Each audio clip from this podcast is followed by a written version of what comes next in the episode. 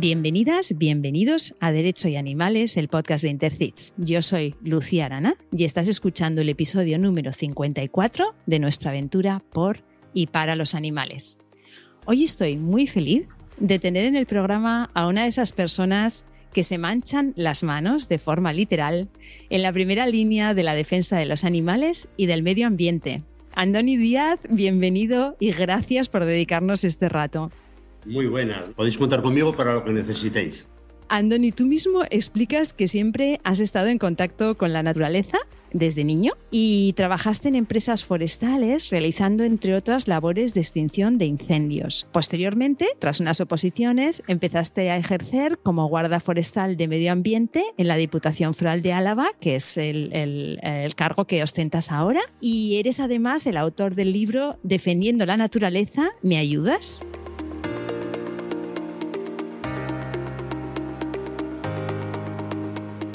Andoni, vamos a empezar con las preguntas breves para conocerte un poco mejor. ¿De pequeño soñabas con ser? Bombero, como creo que el 80% de los chavales. Sí, sí, y las chavalas porque no tenemos referentes, ¿eh? Pero a ver si empieza a haber referentes de esto también y también las chavalas, porque a mí el cuerpo de bomberos la verdad que es uno de, de los que más admiración me causa. ¿Tus amigos dicen de ti que eres? A ver, eh, con mi trabajo y con el tema de enfrentarme a la administración, me dice que soy muy, muy valiente y muy loco. Eso me dicen mis amigos. Pero ahora con todo lo que estoy consiguiendo, me dicen, Andoni, de verdad que chapó. Hay, hace falta más gente como tú dentro de la administración. Y luego, dentro del mundo de la caza, si quieres saber, hay gente que me llaman el libretas y el jabalí. Explícanos eso, Andoni. Esto lo tienes que explicar. En libretas, porque hago de muchas denuncias, sobre todo a los furtivos. Por eso me llaman en libretas, porque yo siempre llevaba en el bolsillo la libreta, ven aquí, los datos, pa, pa, pa, pa, y denunciaba, ¿no?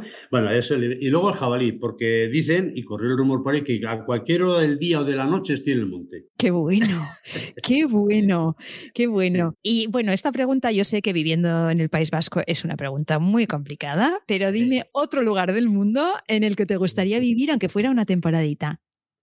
Me gustaría cualquier sitio que tenga eh, naturaleza y animales. No me gustaría para nada, para nada vivir en ciudades grandes. Me gusta verlas de vacaciones, pero para vivir no. ¿Y tu estación favorita del año cuál es? Esta me intriga. Mm, todas. A ver, mira, eh, empiezo por la que menos me gusta. El verano. El verano es bonito, mucho calor, mucha ropa, mucho modelito y tal, pero me da miedo por los incendios forestales. El otoño me encanta por el color de las hojas de los árboles cuando empiezan a caer. Me encanta. Es una estación que si vais al monte y sabéis disfrutarlo, precioso. El invierno me encanta porque llueve y nieva, que es bueno para luego nosotros, para, para el tema de la supervivencia, para el agua. Pero la primavera es escuchar el nacimiento de los, de los pájaros, ver cómo están, nacen, brotan los árboles, ese crecimiento lento que va de día en día, día eso es precioso. Si la gente salís al monte a disfrutar de eso, va, no sé. Es que se me ponen los pelos de punta contándolo. Da mucho gusto escucharte, cómo disfrutas de cada época del año. Dime un propósito para este 2022 que hemos empezado hace unas semanas.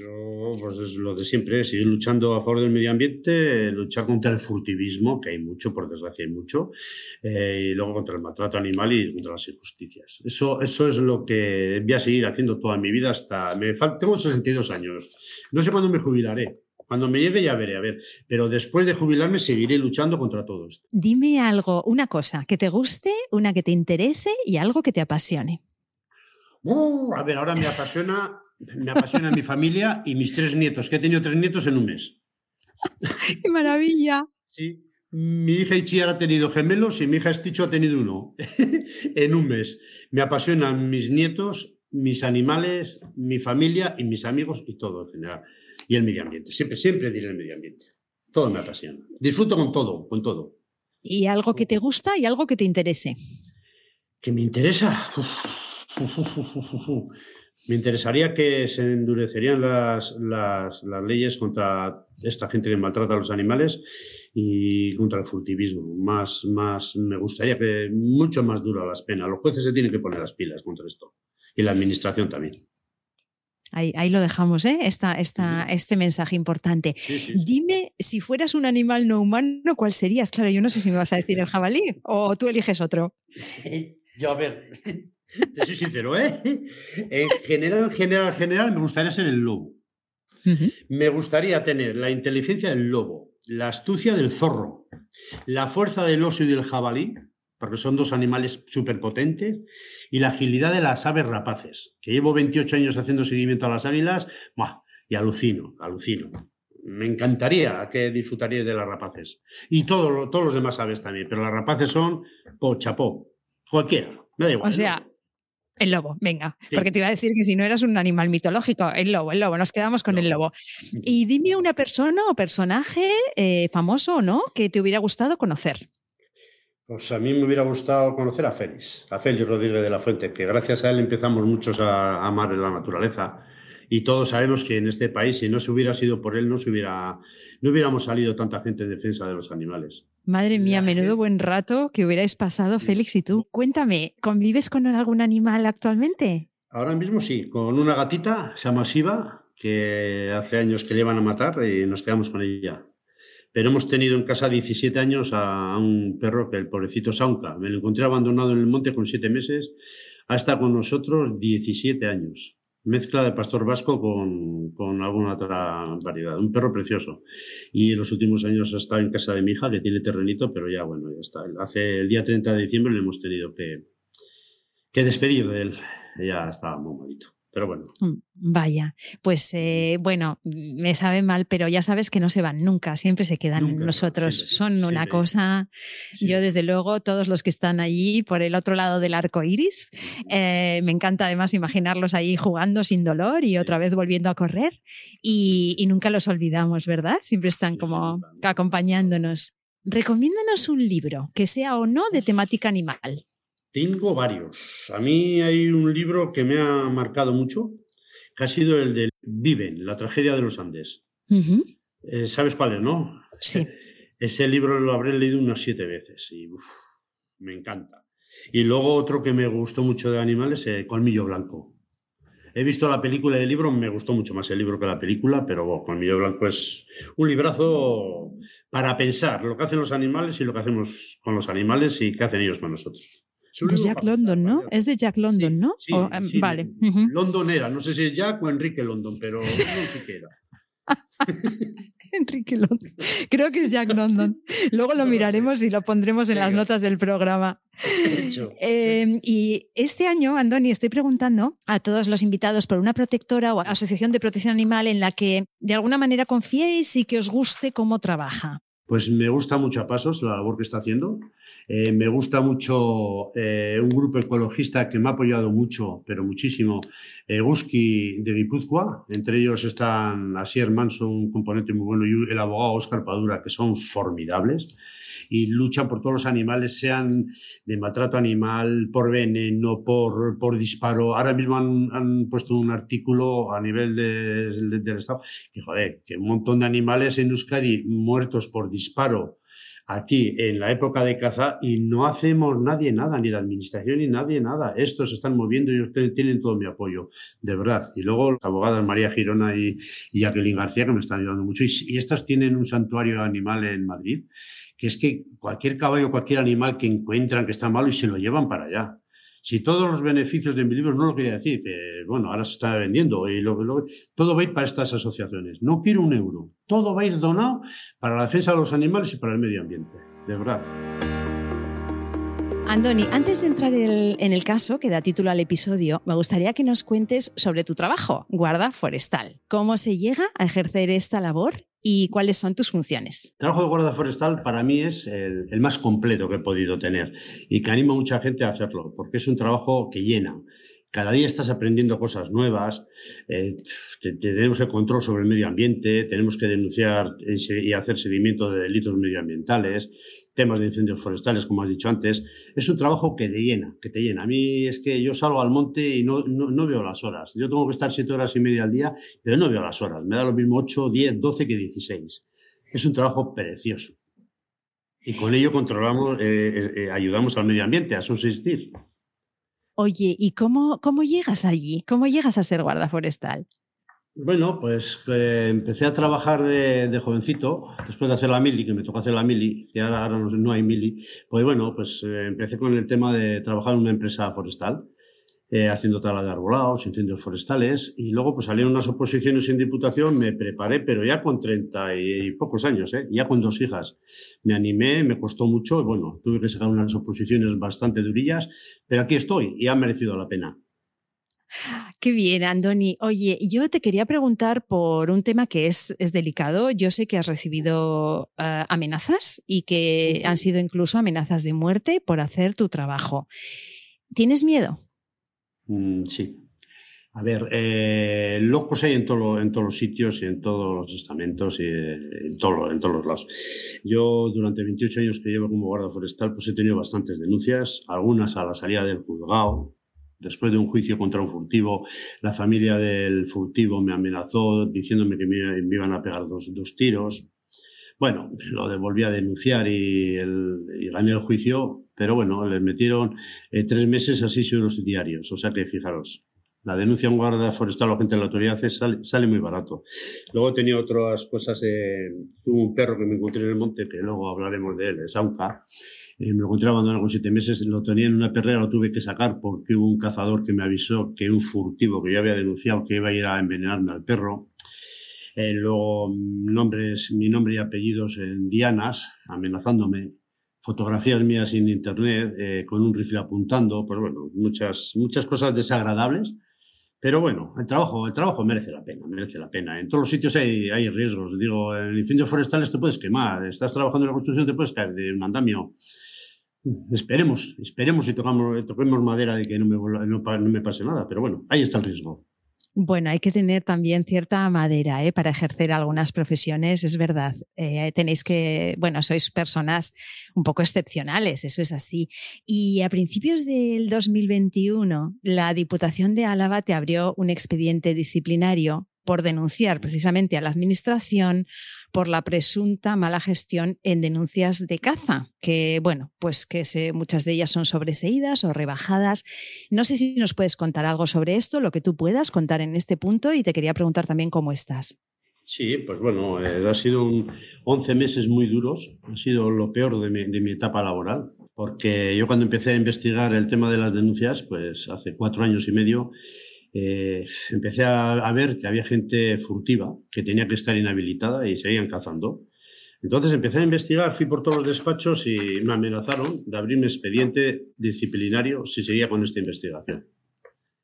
A ver, puedo decir ciertas cosas, otras no, porque es que me están, me están haciendo un seguimiento férreo y para ver si me pueden hacer daño por algún sitio. Y me lo han hecho, ¿eh? pero bueno, seguiremos con la lucha. Y me recibí el primer aviso de, de abrirme expediente. Seguí y fui a juntas generales. En juntas generales me dieron todos los partidos eh, la razón y llamaron la atención a la Diputación diciendo que las denuncias de, de, de tema de, de, caza, más del 50, casi el 50%, o 49,7% se habían sobreseído, rebajadas o no iniciadas. Bueno, pues me volvieron a amenazar de abrir mi expediente y opté por ir al juzgado, denunciar a la administración. Y bueno, ahí estamos, con juicios así, pero me llegó, me llegó el, temido expediente disciplinario. Y muy buena noticia tengo, que hace cuatro días me han dicho que la han sobreseído. Pero hoy, qué noticia más bonita, pero dice que lo sobreseen, que he cometido una falta grave, que ha sido salir en los medios de comunicación hablando. Y yo de verdad, les he mandado una carta diciéndole no existe la libertad de expresión. Yo mientras no falte a nadie y solo diga y denuncie los hechos que puedo contrastar, eh, no tenéis por qué decirme que no puedo hablar los medios de comunicación. Y bueno, de momento, otra batallita ganada. Me, me la han archivado. A ver cómo sigue esto. Oye, Andoni, pues enhorabuena y, gracias. Gracias también por, por, hablar hoy con nosotros. La verdad es que te lo agradezco un montón. y mm, aparte del caso que vamos a comentar hoy en el episodio, el que da título al episodio, tú has denunciado muchísimos casos más de, de maltrato animal. Entonces, me gustaría que nos hagas una valoración de la situación de los animales actualmente en el País Vasco, que es donde tú mejor conoces. Sí, pues a ver, la valoración de los animales, eh, estamos mucha, muchísima gente, más de la que algunas personas se creen, y algunos políticos de, intentando defender, eh, defender los animales, defender el medio ambiente y denunciar todas estas injusticias. Desde aquí, lo diré varias veces hoy, y animo, animo a toda la gente, a todas las personas, denunciar todas las injusticias. lo de los animales, es que ha habido hay un tema bastante sangrante, que es que no hay una ley estatal hay 17 eh, normas o leyes, por una por cada autonomía, más dos de Ceuta y Melilla. O sea que cada autonomía tiene su, ley de, maltrato animal. Yo lo veo mal. Creo que al final lo, conseguiremos, pero va, va, a ser dura la labor, ¿eh? muy dura. Sí, tenemos tarea por delante. No nos vamos a aburrir, Andoni. No, sé. El, País Vasco, yo, bueno, soy de allí, ya sabes, yo soy de Bilbao y la verdad es que siempre muchas veces desde fuera, desde otras comunidades, a mí me dicen, es que ahí estáis muy avanzados en muchas cosas, ahí estáis muy bien en algunas cosas. Es verdad que en algunas cosas el País Vasco tiene, pues tiene, está más avanzado que otros lugares, ¿no? Pero precisamente en este tema de los animales, mm, pues eh, estamos avanzados, pero, pero se ven muchas barbaridades, ¿no? contar algún caso recientemente que me ha tocado a mí. Eh, hace dos semanas tuve el aviso de una persona y, un saco que dice que había algo blando dentro y había un animal tirado en el embalse de Ullibarri, eh, tirado dentro de un saco y estaba ahorcado y, y asfixiado. Y tenía un agujero en, el, en, un lateral que le habían quitado el microchip. O sea, estoy investigándolo, pero para que veas, eh, y hay casos muy graves. Si quieres, ¿te puedo poner otro caso? Ni tanto, Andoni, adelante. Bueno, este ha sido un caso muy grave que me, mí me toca a mí. Tuve aviso de un cepo, todo el mundo ya sabemos lo que es, que se le pone para la captura de ilegal, porque este es un arte totalmente prohibido para cazar y los furtivos lo suelen usar. Bueno, pues hice un seguimiento del cepo y tenía, había un lazo, esto, perdón, dos lazos y un cepo. Hice un seguimiento mañana, tarde, noche, iba a deshoras y en, cuatro, días eh, le, identifiqué al infractor, le denuncié al furtivo, tenía siete animales muertos. Tenía perros, gatos, zorros y dos posibles gatos monteses. Y todos lo mismo, con el cráneo destrozado y a golpes, una vez que caían en el cepo en los lazos, los mataba al golpe y los tiraba al monte. La sanción fue irrisoria del juzgado y luego tenía que volver la denuncia a vía administrativa, que era una denuncia muy grave porque cazar eh, con artes prohibidas, porque había zorros, que es una especie de caza, pues no se quiso abrir el expediente. Pues a eso me tengo que enfrentar. También eso es muy duro, ¿eh? Muy duro. Sí, el, tema mm, de, los, de los cepos es que me parece, bueno, me parece alucinante. O sea, que es, peligrosísimo para cualquiera que esté allí en el monte, ¿no? Sí, sí, por supuesto. El lazo no, porque el lazo una persona lo ve y no, no cae. Si, metes una piel en un lazo te puedes quitar, pero un cepo no. Y he quitado también en dos ocasiones artilugios provistos con munición de postas, o sea, que puede matar a cualquier animal o a cualquier persona, también colocadas en árboles en el monte. Y es un día podemos hablar largo y tendido del tema del furtivismo y, de este tema. Es, muy, grave, es muy grave, pero existe, por desgracia. Andoni, vamos a hablar del caso de hoy, que aunque es duro y es, eh, la verdad es que, bueno, también es esperanzador porque, porque se hizo un buen trabajo desde, desde, desde, los operadores jurídicos que habéis estado implicados en él, ¿no? Especialmente por tu parte. Em, estamos hablando de enero del 2021. Recibes un aviso de un particular que te cuenta que ha encontrado dos cachorros muertos en el municipio de Arraya Maestu, en Vitoria. Cuéntanos qué haces tú en ese momento. Bueno, pues era un domingo de noche y yo ya había dejado de trabajar, pero bueno, llegué a casa, ya me había duchado y todo, y me llama una persona que me conoce y dice, oye, que Andoni, que estoy dando una vuelta por el monte y hay dos perros aquí muertos. Eh, fuera, estaba cerca de una pista, pero tirados de allí. Y digo, no toques nada, pues es un. Yo pensé que era un caso de igual de veneno. Yo ya había terminado mi jornada y tal, pero bueno, no, no me importé. Volví a cambiarme de esto, cambié el coche, cogí el coche oficial y fui para allá. Y no había veneno. Eh, eran los dos, nada más que los vi, la forma de que estaban tirados en el monte, ya deduje que los habían tirado desde la pista. ¿Cómo desde la pista? ¿Que los habían tirado desde un coche? Sí, sí, alguno que los había matado y desde la misma pista los tiró al pinar, dentro de un cierre que había de cierre ganadero. Bueno, pues salté la valla y nada, más que les toqué los cráneos, ya vi que tenía los cráneos destrozados, pero destrozados. ¿eh?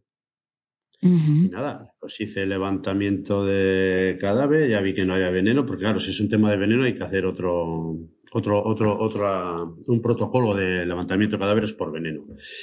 Explícanos eso, ¿cómo se hace cómo se gestiona un lugar del crimen? ¿Cómo nos lo tenemos que imaginar? ¿Qué se hace con los cadáveres? Explícanos los detalles, los que se pueda. Lo primero que hay que hacer es eh, sacar fotos de todo, tal y como está. Eso es lo primero. Lo primero, denunciar, como hizo esta persona. Desde aquí se lo quiero agradecer porque creo que, que escuchará esto. Eh, se lo quiero agradecer que, que por gracias a personas como esta, los guardas forestales nos, eh, nos informamos y, averiguamos muchas cosas porque, claro, nosotros no llegamos a todo. Bueno, pues esta, lo primero que hay que hacer es sacar fotografías eh, sin tocar nada, mirar primero a ver si no hay venenos o hay algo por allí que te dé algún indicio de, que han muerto los animales y tal. Bueno, una vez hecho todo esto, que cuesta tiempo, pues ya se le hace levantamiento de cadáver y, y luego se, hace una pequeña investigación o gran investigación. En este caso fue grande. Y eso ya digo, era domingo, esto sería sobre las siete y pico de la tarde. Y para las 12 de la noche, una menos algo, ya sabía más o menos de quién eran los perros, de en qué perrera habían estado y todo. Todo preguntando a gente de los pueblos, ¿eh? O sea, tú ya empiezas, empiezas la investigación esa misma noche. esa misma noche, sí, sí, sí. A las 12 y pico de la noche estaba. No, esto sí que no puedo decir datos. Vale, vale, claro. Sí, y estaba investigando y no, es por, por, por no decir cómo hice la investigación. Claro. Ya sabía más o menos dónde habían estado estos perros, ya tenía testigos y todo. Hubo una persona testigo que, perdón, que conoció los perros y me dijo que por favor no, que no quería dar la cara ni ir a ningún sitio, que le tenía mucho miedo. Si era esta persona, que le tenía mucho miedo. Claro. A todo esto, ¿los cadáveres a dónde se llevan? Bueno, pues yo hago levantamiento de cadáver después de hacer la investigación y lo llevo a un congelador de dependencias de Diputación Foral de Álava, de donde yo trabajo, la Vale. Vale. Y ahí, ahí hago un recibo de. Es hay que llevar una cadena de custodia, que no se rompa. Eh, hay que precintar las bolsas, los animales, hacer todo un protocolo y, y dejarlo en depósito allí. O sea, ahí se quedó en depósito. Vale. Dependencias de Diputación. Vale. Eh, tú empiezas la investigación, como dices, esa noche. Al día siguiente, estas averiguaciones te llevan a un lugar, ¿verdad? ¿A dónde te llevan? Me llegan a una perrera que había en el monte, yo la conocía.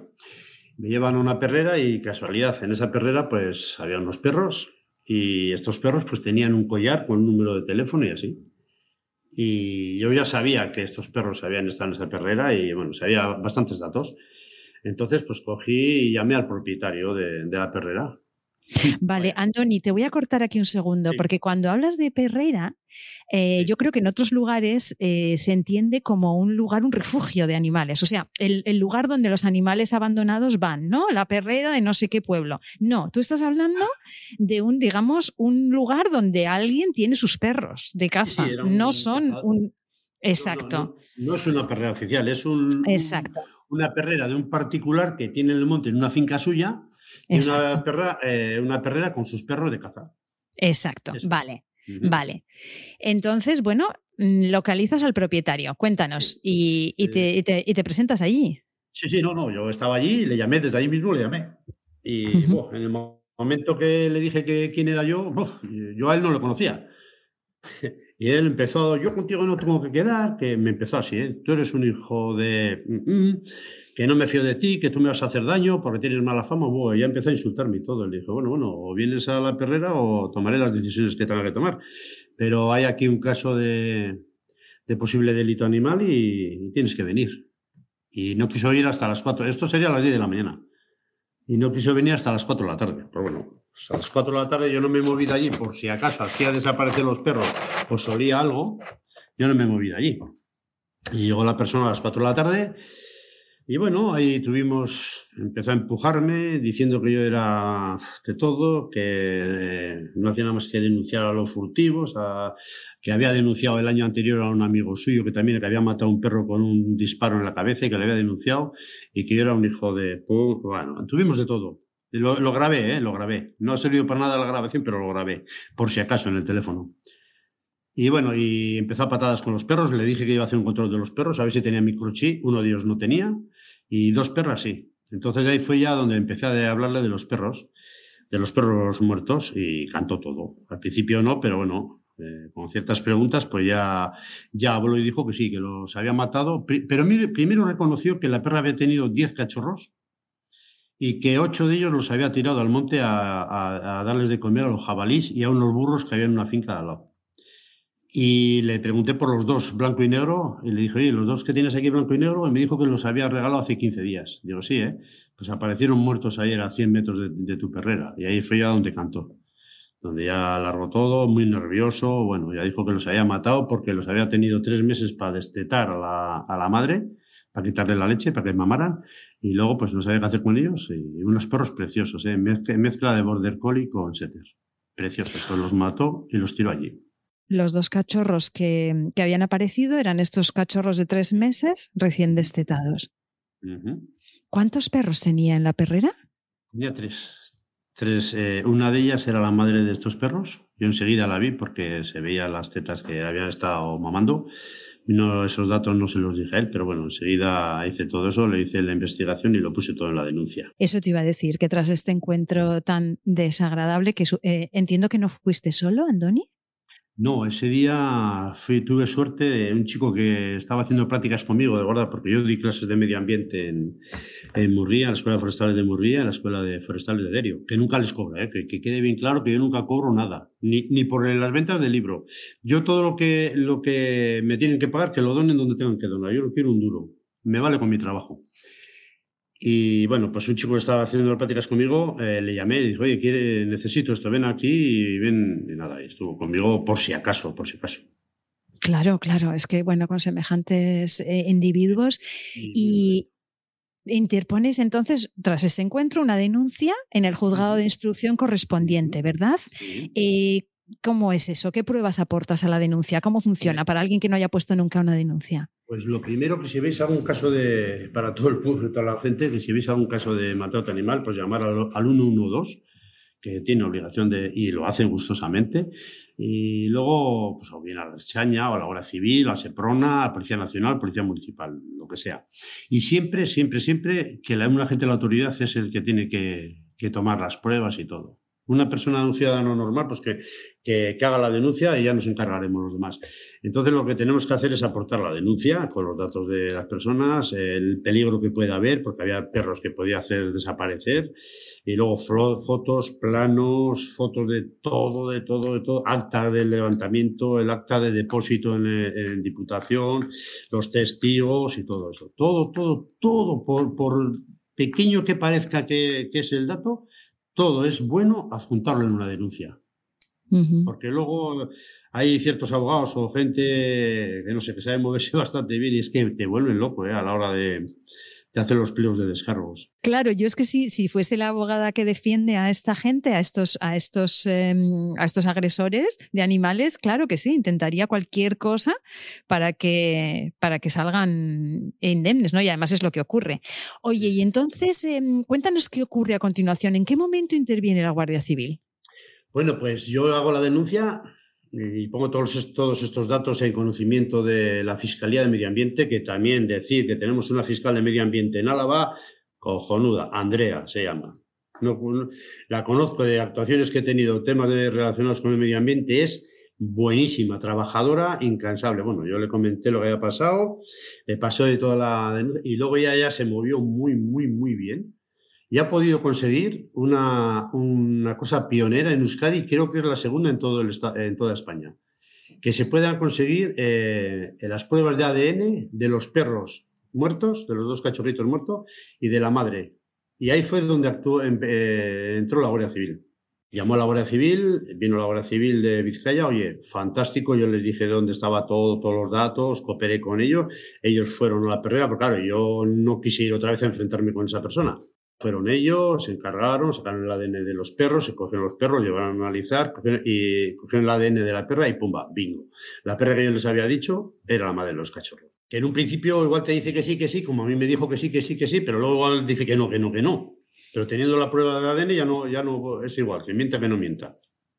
Claro, eso iba a decir que este tema de la prueba de ADN, me imagino que en investigaciones de humana es habitual, es algo que se utiliza, pero en investigaciones de delitos por maltrato animal que son tan nuevos, es algo pues muy, muy novedoso. Entonces, en este caso es especialmente importante y como dices, pionero. En Euskadi pionero, y me parece que es la segunda vez que se hace a nivel de, España. ¿eh? No sé si hay un otro caso más que se hizo en Orense que, si hay que gastar dinero en hacer pruebas de ADN para, un atraco, se hace. Y si hay que hacer para un animal, también hay que hacerlas. Claro, al final son un delito. Totalmente.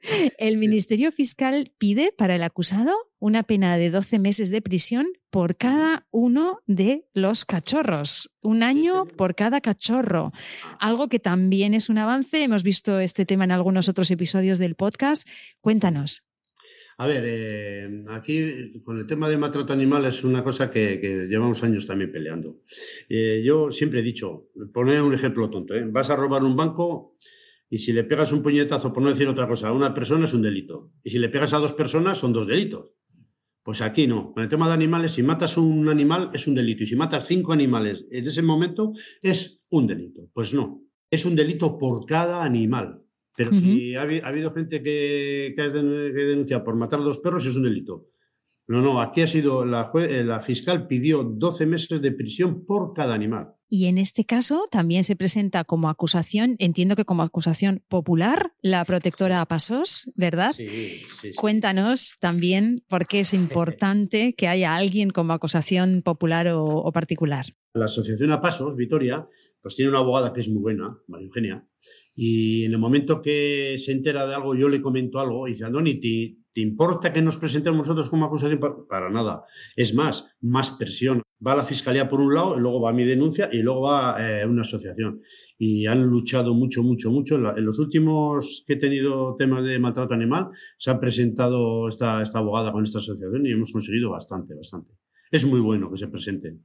Es que además las protectoras, aparte de, recoger, yo creo que aparte de recoger animales abandonados, que me parece muy importante que hagan esa labor y obviamente los animales necesitan un sitio donde ir, si tú a un galguero le recoges el animal abandonado mm, y no denuncias nada, no denuncias el abandono, no haces nada con eso, eh, este señor va a tener mañana otros tantos animales nuevos, es un círculo que estás como alimentando. Entonces, me parece muy importante que las protectoras hagan también esa labor de denuncia, ¿no? Andoni, lo ves igual. Sí, sí, sí, sí, yo ya te digo, yo las últimas, este año he tenido varios casos de maltrato animal, también un caso ya te comentaré de un perro que estaba abandonado en el monte sin agua ni comida, en muy malas condiciones, también le comenté a la abogada esta María Eugenia de Apasos y enseguida, ¿eh? enseguida se presenta. Qué bien, porque de verdad que la cooperación entre todos en esto es, fundamental, veterinarios, la sociedad civil, operadores jurídicos unos con otros, eh, si, si nos unimos realmente los agresores lo tienen, lo van a tener mal. Finalmente, Andoni, la sentencia es lo que se llama de conformidad, es decir, que el acusado reconoce los hechos, creo que no le quedaba otra, y se le reduce la pena. Entonces, ¿cómo queda la pena finalmente? Le han puesto sentencia por dos delitos de maltrato animal, ocho meses por cada uno, o sea que 16 en total, por lo que no va a la cárcel. No estoy muy de acuerdo con eso porque esta persona... Alguna vez alguno tendría que ir a la cárcel ya de una vez, porque esto ya esto es muy fuerte, pero bueno. no va a la cárcel, Andoni, a no ser que cometa algún delito en el tiempo. eso es. Si no vuelve a delinquir en estos 16 meses, eh, no, no, tiene, no, no, va a la cárcel. Pero en el momento que tenga cualquier otro delito, entonces sí que, sí que irá a la cárcel. Bueno, y luego le han, han, puesto las costas judiciales y que no puede tener animales durante ocho meses y no puede hacer nada de, o sea, cazar, porque este es cazador, no puede cazar con, con perros, no puede cazar con, eh, no puede hacer ningún trabajo ni nada que tenga relación con los animales. ¿Qué pasa con los animales de su perrera? No sé si lo sabes tú o pues no. Sí, sí, sí, sí, lo sé, lo sé. Eh, se los iban a confiscar, bueno, se los iban a retirar, no, como no podía obtener, y él ha pedido pues que en vez de que se lo lleve a una protectora o a alguien que, que a ver si se los, puede, se los pueden dejar a un, a un amigo suyo. También cazador. Sí, claro, se lo han dejado a un amigo suyo para que siga cazando con ellos. Pero claro, si esta persona, me ha pasado un caso con un cazador también que mató un perro, y le, denuncié y también le, hicieron lo mismo, dos años sin tener... Pues iba a cazar y una vez le vi yo con unos perros y me dijo, no, no, sí, estaba cazando con los perros, ¿eh? Me dijo, no, estos perros no son míos, son de un vecino, pues me han visto y se han venido conmigo. si le denuncio, pues, pues, pues, yo qué sé, pues igual... Pues igual me da la razón la jueza, como que no me da la razón la jueza. Igual dice, no, no, oye, si el hombre se iba a cazar sin perros, si se le juntan los dos perros del vecino, pues ¿qué va a hacer? Fíjate tú, ¿eh? Se te juntan los dos perros del vecino por casualidad, que están deseando irse contigo a cazar. Ay, Andoni, qué paciencia tenés. De verdad, es que toda mi admiración. Esto es, que es tremendo. Eh, bueno, estabas comentando que una vez más, eh, la persona no entrará en prisión, porque además seguramente es, un, es, un, em, es la primera condena que tiene, seguramente, con lo cual bueno, este tema tú sabes que incluso lo ves en redes sociales, esto causa mucha frustración. Eh, la gente opina que en España maltratar animales sale gratis y me gustaría saber qué mensaje tienes para esas personas que están, a veces estamos un poco frustradas con este tema. Diría esta persona que yo también tengo esa frustración. Yo también estoy triste, eh, pero tenemos que seguir adelante. Tenemos que seguir adelante denunciando todo. Cuando veamos un tema de maltrato animal, denunciarlo, por favor, denunciarlo. Y si vas a, un, a una comisaría de policía, de Chaña, de Guardia Civil, de Mossos de Escuadra, lo que sea, y no te hacen caso, denúncialo a uno, a uno, uno, dos, que quede constancia, que nosotros estamos aquí, las personas estamos para defender los animales. No os frustréis, por favor, vamos a seguir denunciando y vamos a seguir luchando para que esto cambie. Eso les diría. ¿Tú crees que para este hombre concretamente esta experiencia de la denuncia y la condena, aunque no haya entrado en la cárcel, evitará que en el futuro, o sea, es algo que para él es un toque de atención? O sea, que igual sí sirve. Pregunta muy difícil. A ver, yo te puedo poner ejemplos. Es que no puedo... Yo te diría por mí lo que me pasaría a mí. A mí si haría una cosa, a mí me han pillado una vez hablando por teléfono en el coche, hostia, si ya intento no hacerlo más. Mm. Eso es lo que yo aprendí no porque puedo poner en peligro mi vida y la de los demás. Si yo también te puedo, la, otra parte, gente que, que le he pillado furtiveando, matando animales con, para cortarle la cabeza y vender las cabezas de jabalís y de ciervo, pues después de la denuncia, pues han vuelto a hacerlo otra vez y les he, les he vuelto a denunciar reincidentes. O sea que, no sé, no sé. Andoni, ahora sí que nos vamos acercando al final del episodio y sí. que me gustaría hacerlo con un poco de optimismo. Entonces, dime cuál ha sido para ti la mejor noticia del año 2021 en relación a los animales. el año pasado hubo varias buenas. Por ejemplo, que es la primera vez que se consideran los animales seres sintientes eso quiere decir que no pueden ser ni abandonados, ni maltratados, ni apartados de sus dueños, ni embargados, ni hipotecados.